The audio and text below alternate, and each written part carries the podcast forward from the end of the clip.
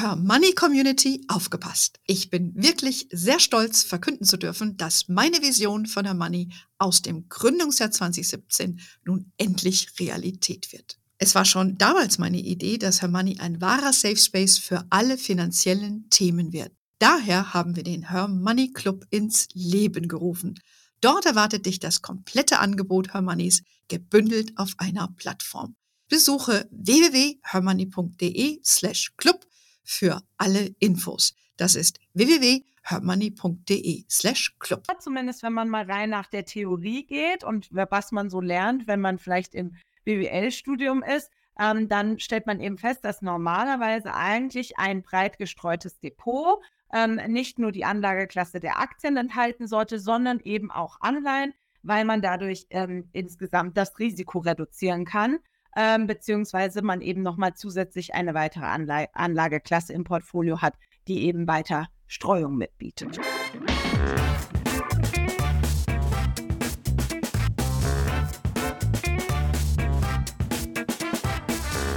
Ich begrüße euch super herzlich zum Hör Money Talk, dem Geld- und Karriere-Podcast für Frauen. Durch die gestiegenen Zinsen rückt eine Anlageklasse wieder in den Vordergrund. Das sind die sogenannten Anleihen bzw. festverzinsliche Wertpapiere. Wir schauen uns heute dieses Thema Anleihen mal genauer an, ob es Fonds bzw. ETFs dazu gibt, was das eigentlich ist und ob und wie sie in dein Depot passen können. Ich spreche dazu wieder mit äh, der lieben Lisa Hassenzahl. Lisa kennt ihr äh, aus vorherigen Podcasts. Sie ist Finanzplanerin und Gründerin der Her Family Office einem Private Family, äh, Entschuldigung, wie sagt man, ein Family Office, äh, die du gegründet hast, speziell für Frauen. Und ich freue mich, dass du wieder dabei bist und dir die Zeit nimmst, uns das hier heute näher zu bringen. Hallo Lisa. Hallo liebe Anne, vielen Dank für die Einladung zum Thema Anleihen. Total spannende Anlageklasse und endlich kann man wieder drüber reden. Absolut, war ja lange out. Äh, in der Niedrigzinsphase waren ja die Aktien in. Haben wir ja hier bei uns gesehen, das war ja das, Topic, das Thema Nummer eins. Jetzt hat sich ja mit der Zinswende auch dieses Blatt gewendet und diese Anlageklasse ist ein bisschen interessanter geworden. Vielleicht kannst du uns mal so einen kleinen Rückblick geben, warum das jetzt wieder so en vogue ist. Ganz genau und sehr gerne. Bevor wir damit starten, vielleicht nochmal, du hast es eben auch schon in der Einleitung gesagt, äh, Anleihen beziehungsweise festverzinsliche Wertpapiere, ähm, ja, beziehungsweise Obligationen beziehungsweise Bonds. Also all das sind Begriffe, die ähm, letzten Endes ein und dasselbe meinen, nämlich eben Anleihen. Ein äh, weiterer Begriff, der auch noch häufig fällt, ist zum Beispiel Rente, Rentenpapiere.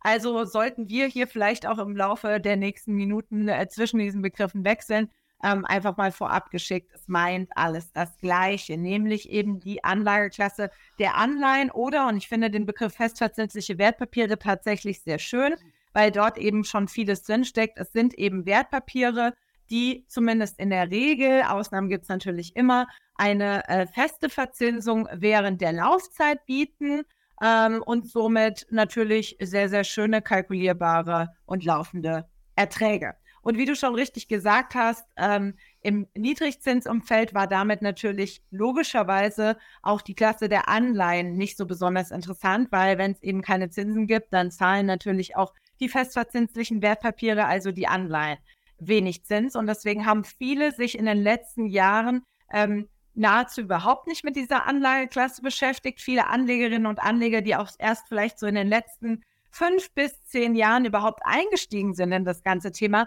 haben die Anleihe, Anlageklasse teilweise wirklich so überhaupt nicht auf dem Schirm gehabt, weil warum auch? Sie war langweilig, sie hat nicht wirklich was gebracht, es gab keine Zinsen und die Aktien sind ja auch super gut gelaufen. Ähm, man musste diese Anlageklasse also eigentlich gar nicht so wirklich beachten. Aber zumindest, wenn man mal rein nach der Theorie geht und was man so lernt, wenn man vielleicht im BWL-Studium ist, ähm, dann stellt man eben fest, dass normalerweise eigentlich ein breit gestreutes Depot ähm, nicht nur die Anlageklasse der Aktien enthalten sollte, sondern eben auch Anleihen, weil man dadurch ähm, insgesamt das Risiko reduzieren kann ähm, beziehungsweise man eben nochmal zusätzlich eine weitere Anla Anlageklasse im Portfolio hat, die eben weiter Streuung mitbietet. Und ähm, ja, insofern macht das natürlich jetzt Spaß, sich mal wieder damit zu beschäftigen. Vielleicht, ähm, bevor wir auch wirklich den Rückblick wagen, nochmal ganz kurz auch die Abgrenzung zwischen Aktie und Anleihe. Also während ich ja eben bei einer Aktie ähm, wirklich Teile eines Unternehmens kaufe und somit eben auch wirklich Mitunternehmerin werde, mit allen Rechten und Pflichten, beziehungsweise vor allem mit allen Chancen und Risiken, ähm, gebe ich eben bei einer Anleihe einen Kredit. Das heißt also, ich werde Kreditgeberin, gebe Geld für eben eine gewisse Laufzeit weg und bekomme im Umkehrschluss, wie bei einem Kredit, den ich mir aufnehme, eben auch, da muss ich ja auch einen festen Zins bezahlen. So ist es eben bei einer Anleihe, die ich kaufe und bei einem Kredit, den ich damit sozusagen gebe, ähm, während dieser Laufzeit einen festen Zins. Und ähm, ja, damit erkennt man eben schon, es ist deutlich planbarer, es ist sicherer. Ähm, und es ist aber eben der große Unterschied zu einer Aktie. Das heißt also, bei dem einen werde ich Mitunternehmerin, bei dem anderen gebe ich einen Kredit. Und wir unterscheiden insbesondere eben hier auch wirklich Anleihen von Unternehmen ausgegeben und Anleihen, die von Staaten ausgegeben werden. Also das sind eigentlich so die beiden häufigsten ähm, Kategorien. Aber grundsätzlich ist es wie eine Aktie auch ein Finanzierungsinstrument für Staaten bzw. Unternehmen, aber eben nicht als Eigentumsrecht, sondern als Kredit. Ja, das war doch, glaube ich, schon äh, sehr, sehr viel Information, äh, die, die wir hier dann zum, zu Beginn schon für euch haben, die unterschiedlichen Begriffe, auch der Unterschied zwischen Aktie und Anleihe. Äh, man könnte ja nur sagen, ja, hast vielleicht weniger Zinsen bekommen, wäre aber auch nicht so schlecht. Aber trotzdem gab es ja auch, äh, als diese Zinswende eingesetzt hat, ein historischer Crash. Nicht nur sind die Aktien zurückgekommen, sondern auch die Anleihenmärkte. Wie erklärst du dir das dann eigentlich? Ja, also das muss man tatsächlich sagen. Also ich habe eben ja auch schon gesagt, eigentlich in der Theorie lernt man, wenn man mhm. Anleihen beimischt seinem Aktienportfolio, dann reduziert es das Risiko, ähm, weil es eben die defensivere Anlageklasse ist. Und ähm, tatsächlich hat das letzte Jahr aber auch gezeigt, wie es eben auch laufen kann, beziehungsweise es war eben eine ja historisch schon besondere Situation. Ähm, und da hat das Ganze eben nicht so gut funktioniert. Ähm, und wie du schon richtig sagst, eigentlich ist es ein bisschen unintuitiv. Also eigentlich sollte man vielleicht jetzt so im ersten Moment ja denken, Anleihen zahlen Zinsen, Zinsen sind gestiegen, es gab eine Zinswende, also ist doch eigentlich positiv für die Anleihen. Aber in der Tat letztes Jahr wirklich historische Korrekturen am Anleihemarkt. Mhm. Also da muss man sagen, gut, dass viele Anlegerinnen und Anleger diese Anlageklasse bisher nicht in ihren Depots hatten, sonst hätten die wahrscheinlich jetzt auch keine Lust mehr darauf. Also die, ähm, die Korrekturen, die am Anleihemarkt eingesetzt haben, die waren wirklich gerade für den Anleihemarkt schon historischen Ausmaßes. Und ähm, um zu verstehen, woran das liegt, muss man sich eben einfach mal ein bisschen genauer anschauen, wie funktioniert so eine Anleihe eigentlich. Das äh, ist einfach wichtig fürs Verständnis. Genau, das wollen wir jetzt auch machen, weil ähm, ich habe das ja selbst mal gelernt. Wenn die Zinsen hochgehen, gehen die Renditen bei den Anleihen runter. Ja, das ist, äh, war das allererste, was man mir damals äh, beigebracht hat. Und das ist ja im Kern auch da passiert. Ja. Und da muss man eben nochmal genauer reingucken, wie Anleihen funktionieren. Also vom genau. Grundlegenden genau. haben wir schon gesagt, das ist wie ein Kredit, den man eben vergibt und dann kriegst du Zinsen darauf für eine gewisse Laufzeit. So. Aber da gibt es ja noch so ein paar mehr Tricks. Ne? Ähm, genau. kannst du mal erklären, äh, diese, diese, dieser Zusammenhang, diese Kausalität zwischen der Laufzeit, äh, Zinsen, die, die Qualität der Anleihe. Ich glaube, das sind ja so auch wichtige Elemente. Und dann kommen da ja auch wieder neue Begriffe vor, die ihr sicherlich auch schon gehört habt und die wir jetzt wieder anwenden dürfen, wie Ratings zum Beispiel. Ganz genau, ganz genau. Also vielleicht an dieser Stelle kleine, kleine Warnung. Ja, das ist ähm, vielleicht an der einen oder anderen Stelle ein bisschen technisch. Und wenn man es das erste Mal hört, denkt man auch so, okay, spätestens jetzt bin ich ausgestiegen. Ich werde mich bemühen, das langsam zu erklären. Und manchmal hilft dann einfach auch noch mal ein zweites Mal äh, nachhören. Ähm, aber ja, also es ist tatsächlich so, dass man sich erstmal wirklich anschauen muss, wie funktioniert so eine Anleihe. Also wir haben es gesagt, es ist im Grunde ein Kredit den ich äh, gebe. Also ich ähm, kaufe mir dieses Wertpapier, gebe dann eben Kredit ähm, entweder an ein Unternehmen oder an einen Staat. Ähm, wir schauen uns auch, wie du schon sagst, das Thema Bonität und Rating gleich nochmal die Unterschiede an, aber in dem, im Grundkonzept funktionieren Staats- und Unternehmensanleihen vollkommen identisch. Das heißt, also ich kaufe dieses Wertpapier ähm, und wenn wir jetzt wirklich mal davon ausgehen, diese Anleihe ist gerade frisch auf den Markt gekommen. Ich kaufe die also direkt, wenn sie herausgegeben wird, ähm, dann wird sie eben zum sogenannten Nominal verkauft. Wir, der Einfachheit halber gehen wir jetzt mal davon aus, es sind 100 Euro. Das heißt also, ich kaufe für 100 Euro diese Anleihe mit einer Laufzeit von, sagen wir mal, drei Jahren ähm, und bekomme einen festen Zins dafür ähm, entsprechend auch von drei Prozent pro Jahr.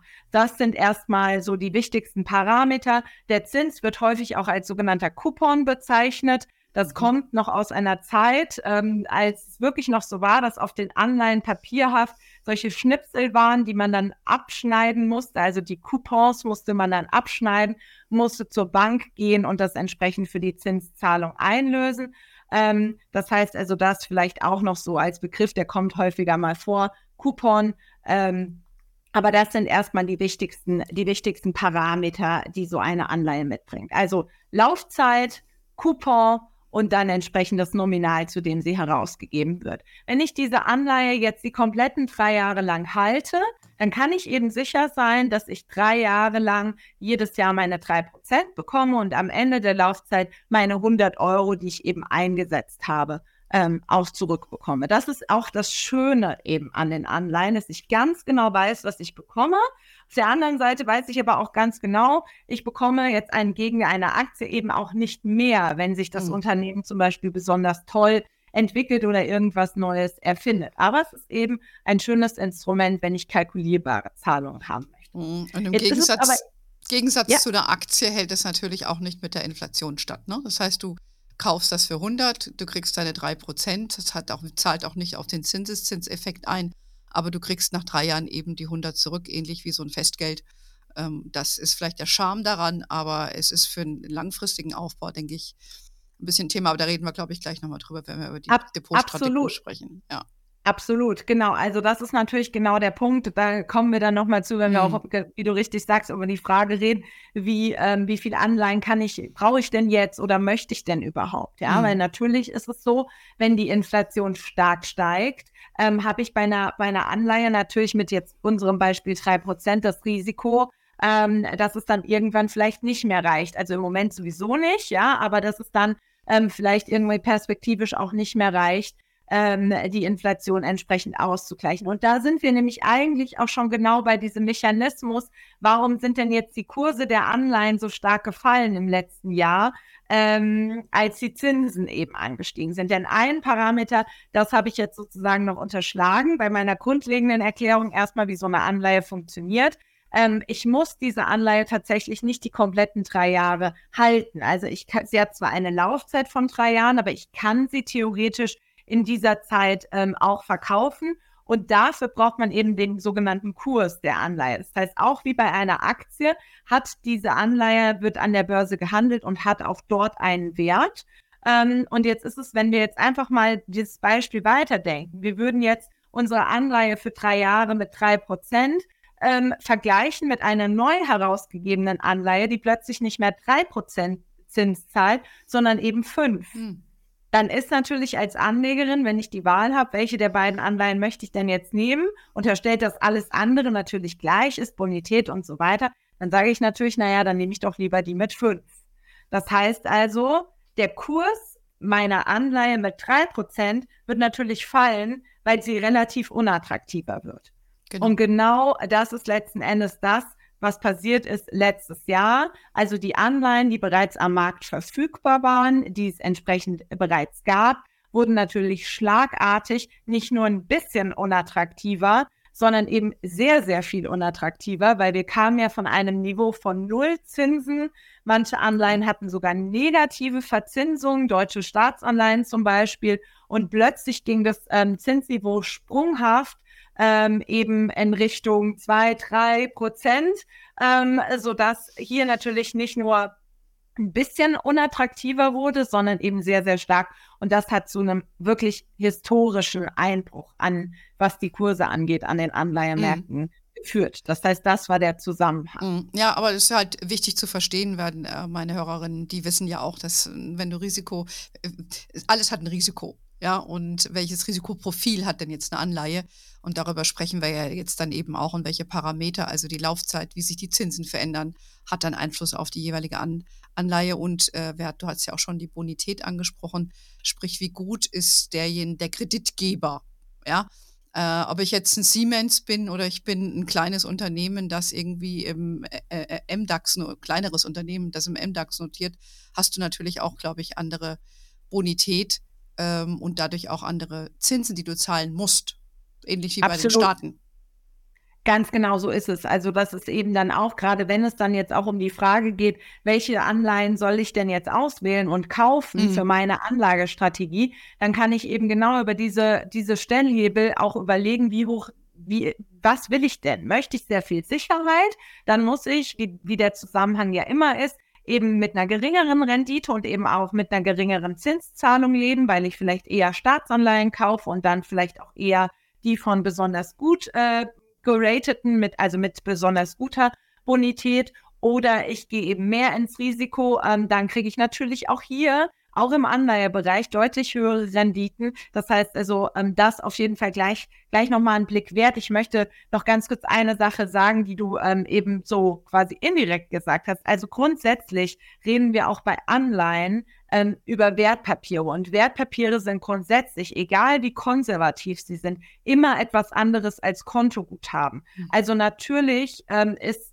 gibt es hier keine Kapitalgarantie, wie wir letztes Jahr eindrucksvoll gesehen haben. Auch im Anleihebereich hat es teilweise, um mal eine Zahl zu nennen, in den sehr offensiven Anleihemärkten waren es auch minus 18 Prozent, die letztes Jahr auf der Uhr standen. Mhm. Also das sind schon signifikante äh, Rückgänge und nicht nur eben mal gerade ein kleines bisschen. Ja, mhm. und mhm. das zeigt schon, ähm, dass man sich hier einfach auch klar sein sollte, in dem Moment, in dem ich auch in Anleihen investiere, sollte ich zumindest einen gewissen Anlagehorizont mitbringen. Der kann deutlich geringer sein, mit Sicherheit, als wenn ich nur in Aktien investiere, aber er muss trotzdem vorhanden sein und es ersetzt natürlich nicht einen gewissen Notgroschen und eine Rücklage, die ich auf jeden Fall vorher mal aufbauen sollte. Aber es ist eben einfach spannend, gerade für diejenigen, die vielleicht sagen, ich bin schon ein bisschen älter ähm, oder ich habe eben nicht die entsprechende Risikobereitschaft für 100% Aktien. Aber ganz wichtig, es sind Wertpapiere mhm. und es spannend. Mhm. Ja,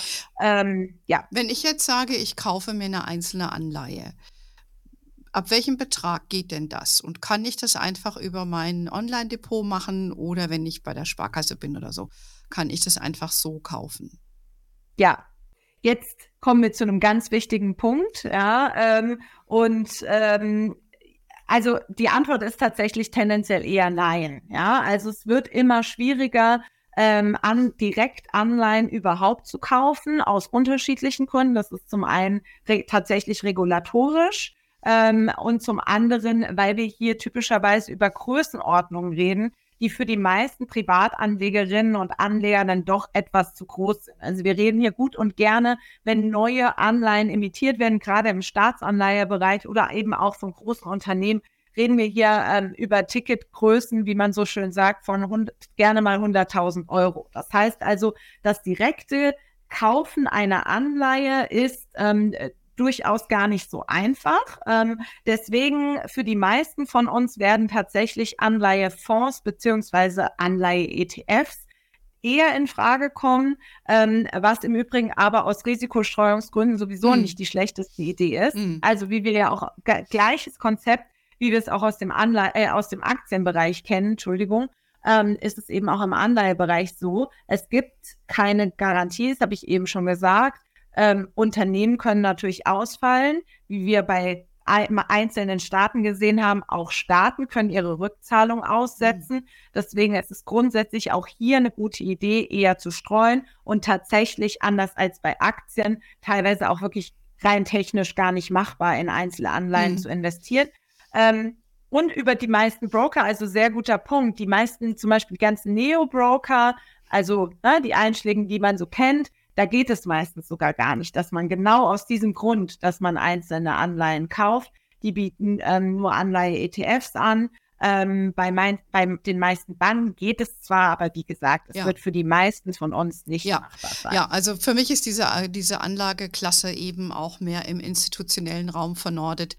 Es gibt ja sehr, sehr viele Versicherungen, die da auch anlegen müssen, weil es ihre Satzung genau. vorgibt. Pensionsvorsorge. Also das sind ja auch so die großen Kunden, die diese Anleihentitel kaufen oder eben Fonds oder ETFs, die verpacken das dann entsprechend und das ist dann retail-tauglich, also für die Endanlegerinnen oder wie Hörerinnen wie, wie eure.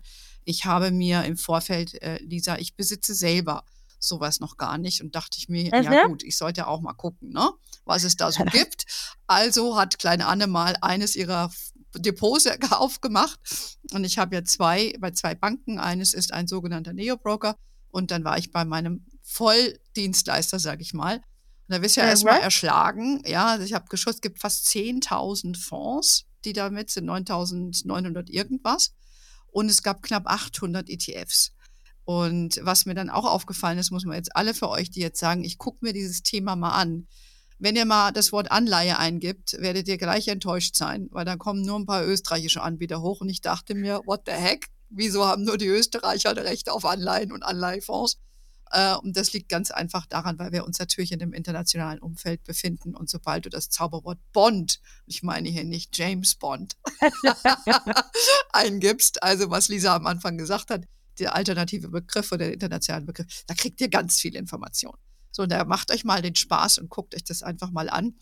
Und äh, dann bin ich aber ausgestiegen, weil ich musste zum Gespräch mit dir, Lisa. Wenn ich jetzt da reingehe und mir so, so ein ETF kaufen will, was sollte ich denn da genau überhaupt machen? Und wie passt es in meine Strategie dann rein? Also die Diversifizierung hatten wir ja schon gesagt, um so ein bisschen ja. von der Entkoppelung von den Aktien zu haben und dann ein Prozent wahrscheinlich in Anleihen und wenn ja, vielleicht welche Arten von Anleihen oder Fonds und ETFs. Ganz genau. Also ähm, es ist tatsächlich so, die, äh, die Bond-Seite ähm, ist auch äh, oft ein bisschen abstrakter, was die Namen der ETFs angeht. Und das will ja schon was heißen. Also auf der Aktienseite ist das ja manchmal schon so, dass man denkt, welche Dechiffrierabteilung muss ich jetzt eigentlich anrufen, damit die mir mal sagen, was das genau bedeutet. Das ist auf der, auf der Bond-Anleihe-Seite manchmal noch ein bisschen heftiger.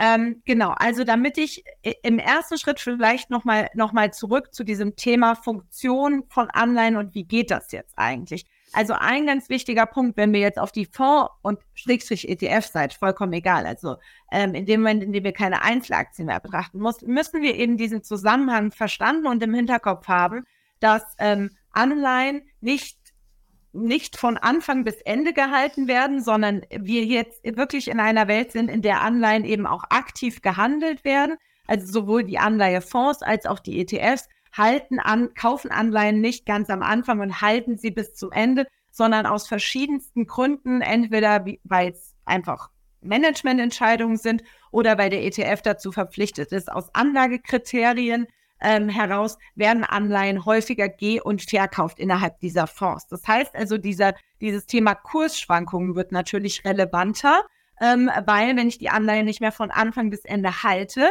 sondern zwischenzeitlich verkaufe, wird es für mich natürlich wichtig, wo steht denn die Anleihe, wenn sie verkauft oder gekauft wird, ähm, in meinem Fonds dann eben. Ähm, deswegen sind natürlich Zinserwartungen auch ein Stück weit wichtig, ähm, die ich haben sollte, ähm, wenn ich mir diese Anleihe-ETFs oder Anleihefonds anschaue, weil nur dann kann ich eben im Zweifel auch entscheiden, was möchte ich denn jetzt eigentlich. Aber jetzt keine Angst, man braucht jetzt kein äh, Volkswirtschaftsstudium dafür, sondern ich werde jetzt natürlich auch ein paar Tipps und Hinweise geben, woran man sich orientieren kann. Aber das ist eben ganz wichtig. Also die Anleihe äh, ETFs haben genau wie Aktien-ETFs Kursschwankungen, weil die Kurse der Anleihen, die dort enthalten sind, eben schwanken ähm, und weil die teilweise eben auch zwischenzeitlich gekauft und verkauft werden.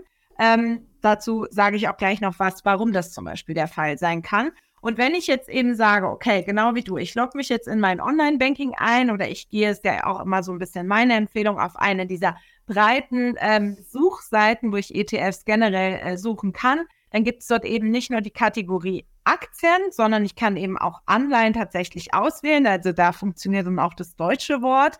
Ähm, und dann habe ich eben genau die Möglichkeit, verschiedene Dinge zu filtern. Also ich kann zum ersten natürlich erstmal entscheiden, möchte ich eigentlich nach Staatsanleihen suchen oder möchte ich nach, Unterne und nach Unternehmensanleihen suchen der Theorie nach und in der Praxis ist es in der Regel auch so, ähm, haben natürlich Staatsanleihen nochmal ein geringeres Risiko als jetzt Unternehmensanleihen, weil das ein Staat äh, entsprechend die Zahlung aussetzt oder ähnliches, ist natürlich nochmal äh, geringer das Risiko, als das ist, wenn ein Unternehmen entsprechend tut. Wobei hier auch ähm, ganz wichtig, natürlich Schwellenländer, äh, Staatsanleihen durchaus, das äh, macht auch Sinn, wenn man drüber nachdenkt, ein höheres Risiko zum Beispiel mitbringen als die Anleihen ganz großer globaler Unternehmen oder eben auch sehr, sehr etablierter deutscher Unternehmen. Das heißt also, hier kommt es natürlich schon nochmal drauf an, aber grundsätzlich kann man sich, wenn wir uns jetzt erstmal mit Europa und den USA und den entwickelten Volkswirtschaften beschäftigen, kann man sich daran halten, Staatsanleihen tendenziell risikoärmer als Unternehmensanleihen. Das ist mal die erste Entscheidung, die ich treffen kann. Ähm, und dann kann ich eben hergehen, kann sagen, wie lange soll denn die Restlaufzeit oder die Laufzeit dieser Anleihen in meinem ETF sein? Hier gilt, je kürzer die Laufzeit, desto geringer auch hier wieder das Risiko. Denn letzten Endes, je länger natürlich, kann ich mir auch umgekehrt vorstellen, wenn ich einen Kredit aufnehme, dann ist es ja auch so. Je länger ich diesen Kredit aufnehme, desto höher ist der Zins, den ich der Bank zahlen muss, weil das Risiko, dass in der Zeit was passiert, ist ja entsprechend auch höher. Genau. Ja, heißt, also hier kann ich mir merken, je kürzer die Laufzeit der Anleihen, die sich in meinem ETF befinden, desto geringer ist auch hier mein Risiko. Und die letzte und dritte Komponente, auch die kann ich auswählen wie gut soll die von dir angesprochene Bonität der Unternehmen oder Staaten sein, in die ich eben investiere. Ja, da gibt es die, die, die entsprechenden Ratingagenturen, die diese Bonitäten vergeben. Ähm, grundsätzlich kann man bei den meisten Suchplattformen schlicht und ergreifend Investment Grade anklicken. Das sind ähm, so die obersten, also die besten ähm, Bonitätskategorien, wo man wirklich auch sicher sein kann, das ist mal mindestens eine befriedigende Bonität. Ich habe vorhin extra nochmal nachgeguckt, weil jede Ratingagentur macht das ja so hm. ein bisschen anders. Aber bei Investment Grade Anleihen, da kann man schon, da, also das sind schon die besseren Bonitäten, da sind die Ausfallwahrscheinlichkeiten gering. In Kombination, wenn man dann sagt, man hat Staatsanleihen und ähnliches, dann ist man da ganz gut beraten. Ja. Je schlechter natürlich die Bonität, desto höher ist das Risiko, desto höher, wie immer am Kapitalmarkt, ist die Rendite, die ich zu erwarten habe. Ja. Ja, genau. Ich glaube, das ist ja schon mal ganz wichtig, welche Entscheidung du treffen sollst. Nimmst du die von den Staaten oder von den Unternehmen, haben andere Risikoprofile, das Rating angucken und die Laufzeit. Ich glaube, das hast du super erklärt, glaube ich. Das ist ja sehr verständlich. Und wenn wir sagen ja immer, wenn du jetzt so ein Standarddepot hast, sage ich mal 60, 40, 60 Prozent Aktien, 40 Prozent Anleihen. Wie würdest du denn diese Anleihekomponente bestücken? Würdest du da sagen, ähnlich wie bei den Aktien, wo man sagt, am besten nimmst du dir was Weltweites, ähm, würdest du das auch im Anleihensegment empfehlen zu nehmen und dann eher auf Staats, ja, Investment Grade Staatsanleihen, äh, wie zum Beispiel von der Bundesrepublik oder von den USA nehmen? Was wäre dann so deine ähm, Empfehlung?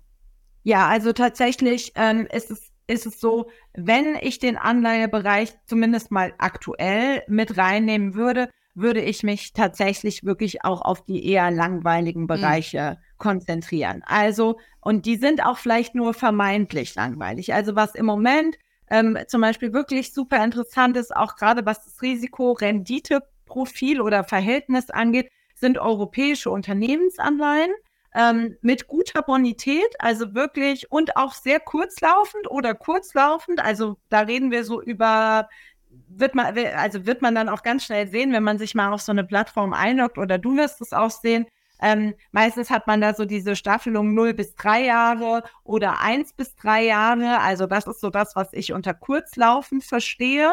Ähm, weil da, da schließt sich jetzt der Kreis zu diesem Mechanismus. Dann habe ich natürlich deutlich weniger Zinsänderungsrisiken, die ich vielleicht nicht einkalkulieren kann.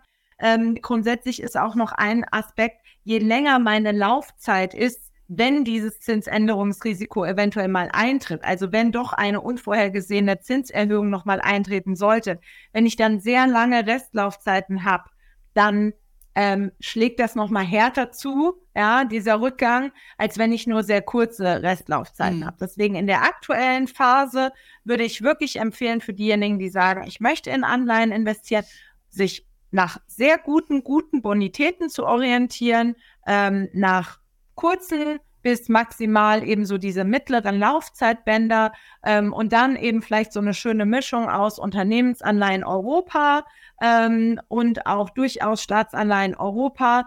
Ähm, das Schöne ist eben, wenn ich in Europa investiere, habe ich ja auch kein Währungsrisiko, weil das ist anders als bei Aktien, wo sich das über die globale Tätigkeit der Aktien und so weiter in der, ja, entsprechend ausgleicht ist es bei Anleihen schon relevant, ähm, ob ich jetzt in US-Anleihen investiere und damit noch zusätzlich ein Zinsrisiko habe oder ob ich sage, ich bleibe tendenziell jetzt mhm. erstmal ähm, in Europa.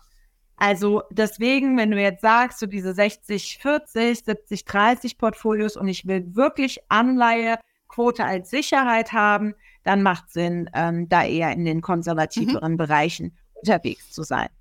Das ist doch schon mal ganz viel äh, Input, liebe Lisa. Ähm, ich würde sagen, ihr, wenn ihr euch für dieses Thema interessiert, schaut einfach mal, macht mal, was ich gemacht habe, geht einfach mal online, guckt euch da mal ein bisschen um freundet euch mit den Begriffen etwas an und auch äh, mit den Risikoprofilen, über die die Lisa jetzt gerade gesprochen hat.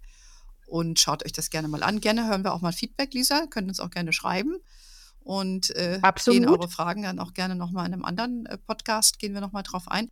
Also ich würde sagen, die Zeiten, sich so etwas anzuschauen, sind definitiv gekommen. Man kann durchaus schauen, ob man das nicht beimischt in sein Depot.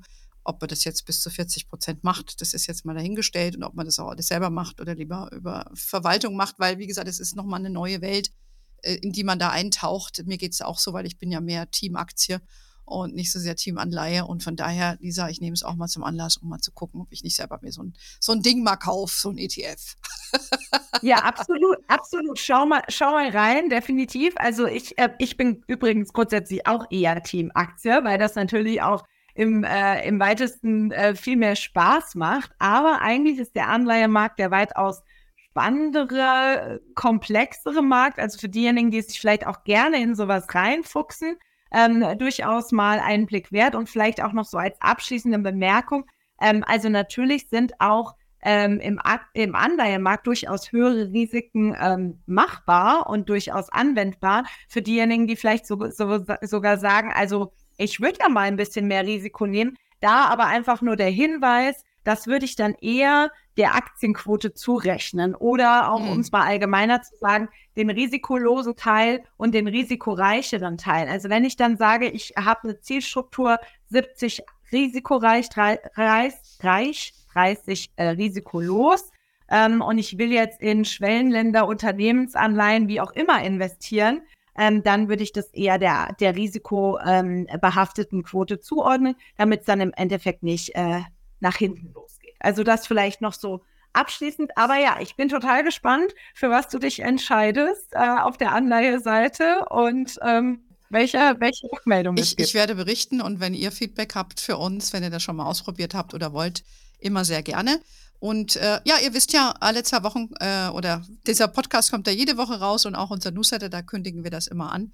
Und äh, wir sind natürlich auch auf Facebook, LinkedIn, Instagram und auf TikTok. We are wherever you are. In diesem Sinne, wir haben es für heute. Bis zum nächsten Mal und tschüss. Ciao. Ciao, Lisa.